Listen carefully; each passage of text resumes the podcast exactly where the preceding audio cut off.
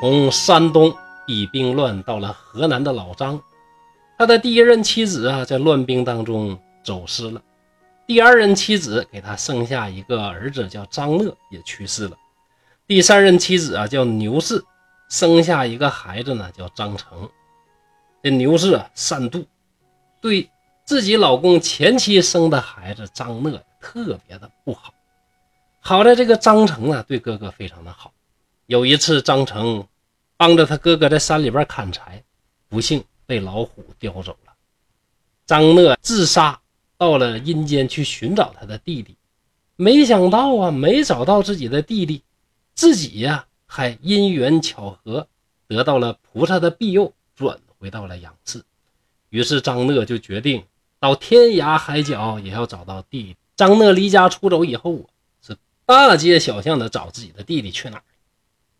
本来就没啥钱，那当然不久啊，兜里边的钱呢就全用光了。钱用光怎么办呢？要饭走吧。过了一年，来到了金陵。从河南呐到南京啊，这路啊也够远的呀。这一天，张乐是衣衫褴褛，佝偻着身子，正在路上走着。忽然看见十几个骑马的过来，赶紧的到路边去躲避。其中有一个人四十来岁，样子呢像个官长，带着健壮的兵卒，骑着高大的骏马，前呼后拥。随行一个少年呢，骑着一个小马，在马上呢就不停的就看这个张乐。张乐心想啊，这富人家的公子啊，呀，我搁这儿啊，可千万别抬头看人家，看人家人家不乐意，还不得拿鞭子抽我呀？就低着头不敢往上看。这少年勒住马，忽然跳下马，大叫：“哥哥，哥哥，这不是我的哥哥吗？”张乐抬头仔细一看。原来是张成，他握着弟弟的手是放声大哭。张成也哭着说：“哥哥，你怎么流落到这个地步啊？”张乐把事情说了一遍，张成就更加的伤心。骑马的人呢都下来问：“哎呀，这是怎么回事啊？”这哥俩抱头痛哭的，把这个事儿告知了关长。关长就命令腾出一匹马给张乐来骑，一行人呢一起回到了家里。张乐这才详细的问了张成，他这边发生了什么？原来呀，这老虎叼了张成去，不知道是什么时候啊，没吃了他，反而把他扔在路边。正好这张别驾呀，从京都来，路过这儿。这别驾是个什么官呢？就是益州知州的副手啊，通判。这别驾呢，当然又是古称啊，在这儿呢去使用了。张别驾路过这儿一看，哎呀，这孩子倒在路边哎，小样子呢，长得很文雅，就爱怜的去抚摸他。摩挲着摩挲着呢，这张成逐渐的就苏醒过来，说了自己家乡住处。一算计呢，距离这儿啊已经相当的远。这老虎啊撩挺快呀，比马都快，对不对？这就跑出去这么远去。张别驾就把这个张成给带到家里。又派人用药给他敷伤口，过了几天就好。张别驾没儿子，一看这孩子不错呀，就认他呀做义子。刚才这张成就是跟着张别驾去游玩回来，正好啊赶上自己哥哥在路边，这才相认。张成把经过的全部跟哥哥说完，张别驾就进来了。张乐是跪在地上拜谢不已呀。张成到里边。捧出新衣服给哥哥换上，置办酒菜，叙述啊离别之后的一些经过。张别驾就催问说：“贵家在河南多少口啊？”张乐说：“哎呦，呃，蒙大人问，我家啊没有其他的人口了。父亲小时候啊是山东人，避兵乱流落到河南。”张家说：“哟，山东啊，可惜我不会说山东话呀。”那我也是山东人，呃，那你家乡归哪个地方管呢？这不是山东，这东北的，对吧？张乐回答说：“啊，我听父亲说过呀，是归东昌府。”张别驾惊喜：“哎呦我天，那不老乡吗？那怎么就沦落到河南去了呢？”张乐就说：“哎呀，明末的时候啊，清军大兵入境啊，抢走了我的钱母。父亲是遭遇战祸，家产被扫荡一空，上西边做生意。后来熟悉呢，就在那儿定居了。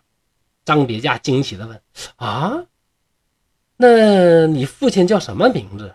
张乐就说：“叫什么什么。”张别驾一听是瞠目结舌，低头想了什么，疾步走进内室，不一会儿就把太夫人给请出来了。那张乐兄弟啊，两人一同拜谢啊，奶奶好，奶奶好，肯定是拜这这么称呼的，对吧？拜完之后，太夫人就问张乐：“你是张秉之的孙子吗？”张乐说：“啊，是啊，是啊。”太夫人哭着对张别驾说：“哎呦，错了。”这俩是你弟弟呀！这张乐兄弟俩也不知道是咋回事这太夫人就说：“哎，我呀，跟你父亲三年，流落到北边，跟了黑固山半年，生了你这哥哥呀。请大家注意时间啊！这跟了黑固山半年，生了这哥哥，叫黑固山这哥们呢，应该是女真人吧？”那是喜当爹呀，对不？所以说这张别家呢，其实啊也是这老张家这个孩子。又过了半年，黑固山就死了，你哥哥卜官在旗下，不知道这个算不算抬旗啊？就做了别驾。如今卸任了，常常思念家乡，就脱离了旗籍，恢复了咱汉人的这个宗族。就一次又一次派人上山东啊打听父亲的下落，一点消息也没有。原来呀，你父亲呢是西迁了啊。于是又对别家说：“你呀，你呀，你怎么能把弟弟当儿子呢？这是罪过呀。”张别家说：“哎呀，以前我问过张成，他也没说他是山东人呢。估计呀，他是太小了，不记得。而大弟弟张乐呀，他年纪大点他记得。”按年龄排序啊，别驾都四十一岁了，是大哥；张成十六岁最小，张乐二十二岁是老二。哥仨在一起呀，是欢欢喜喜呀，是共济一堂。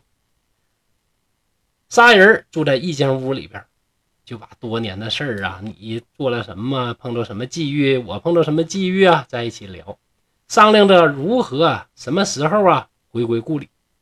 太夫人一想。哎呀，那我这个情况，那老张现在又有妻子，那我去怎么算呢？这个张别家就说：“哎呀，一家人能在一起过就在一起，不能一起就分开过呀。那怎么能让我做一个没有父亲的人呢？”于是啊，就卖了房子，置办了行装，定好日子启程。到了家乡，张乐和张成先给家里边的父亲报信儿。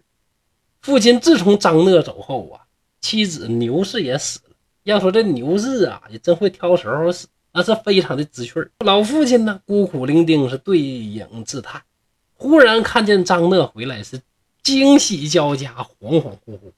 又看到张成，高兴的说不出来话，只是流泪，以为自己绝后的这个老张啊，两个儿子全回来了。没想到哥俩又告诉说啥呢？呀，还一个儿子呢，当大官了，做了别驾呀。人家母子也来了。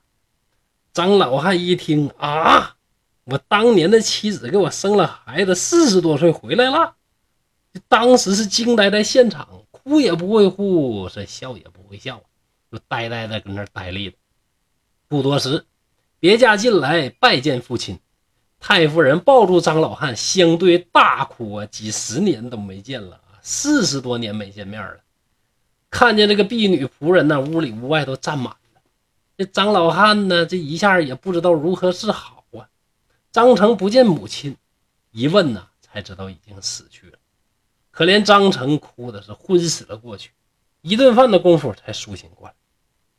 张别驾是拿出钱来，是修楼建阁，还请了两个，还请了老师教两个弟弟读书。朝中是马群欢腾，室内人声喧闹，这家啊又成了大户人家。虽然说呀都是这种皆大欢喜的结局，但这个故事啊，它这个结局呢，让人接受起来呢更容易，也更加的欣慰。可能呢，确实是兄弟两个人呢，这种真挚的兄弟情，感天动地，得到了神佛的庇佑，才有了如此美好的结局吧。做一个独生子啊，还是那句话，真的非常羡慕你们这些有兄弟的人呐。意思是在故事的后边评论说什么呢？说我呀，从头到尾听了这个故事，落了好几次的眼泪。十几岁的孩子拿着斧头帮哥哥一起砍柴，看到这儿啊，我感慨地说呀：“是不是王懒又再现了？”于是落了第一次眼泪。等到老虎叼走了张成，不仅大叫：“苍天怎么能昏聩到这种程度，让这样的孩子被老虎叼走啊？”于是落了第二次的泪，兄弟相遇，我高兴的又三次落泪，转而得到了一个兄长，再一次落泪，一家团圆之后，我又意想不到的惊喜，无以名状，为张老翁又落了第五次的泪，不知道后世还有没有像我这样容易掉泪的人呢？蒲松龄啊提到了王览，王览是谁呢？王览。和他的哥哥都是中国历史上二十四孝的主角之一。王览和哥哥王祥啊，跟张讷和张成一样，是同父异母的兄弟。这王览不但孝顺自己的母亲，对这个同父异母的哥哥也是爱护有加。看到亲生母亲虐待哥哥之后，都会挺身而出。而他的哥哥王祥虽然受到继母的虐待，心里边不但不记恨。却更加的孝顺。有一次，继母生病了，嚷着要吃鱼呀。大冬天的，河面冻得那么厚，鱼怎么吃得上？王祥是急在心里边，为了让自己的继母吃上鱼，他在寒冷的冬天脱衣服，卧在冰面上，用体温融化坚冰。功夫不负有心人，他的善良把冰感动，他都融化了。继母也吃上了鱼。继母吃了鱼，身体很快康复了。谁知道呢？大家都为王祥的孝心叫好。这个王祥啊，越来越受欢迎。继母啊，不感激他的继子啊，去救他的这个命，反而让他嫉妒，感觉自己的儿子啊，风头被他盖过了，就想了一个主意，把继子叫来，在饭菜里边下毒毒死他。王览看到之后，立即赶过来阻拦母亲，那甚至想。抢过哥哥的饭菜呢，自己吃。他的母亲看到之后，气的是一把夺过酒杯，把桌上的饭菜也推到地上。自己气，亲生的孩子居然跟自己对着干。王览情深意切地向母亲哭诉哭诉自己的不解，毕竟那也是亲哥哥呀。母亲为什么不能一视同仁呢？也为哥哥感到委屈。王祥看到王览呢，把弟弟啊搂在怀里。轻轻擦去他的眼泪。母亲看到哥俩兄弟情深，羞愧难当，自己也知道错了。母亲去世之后，兄弟两个人安葬了。那这个呢，就是王览征阵的。而今天所讲的老张家兄弟二人的故事，一点儿也不比王氏兄弟稍有逊色。您说对不对呢？好，今天东北话趣说聊斋故事就到这里了。虽然说《聊斋志异》假托鬼狐，实际上呢却非常的现实。所以说，这种鬼狐现实主义真的能让我们悟出好多人生的哲理。您说对不对呢？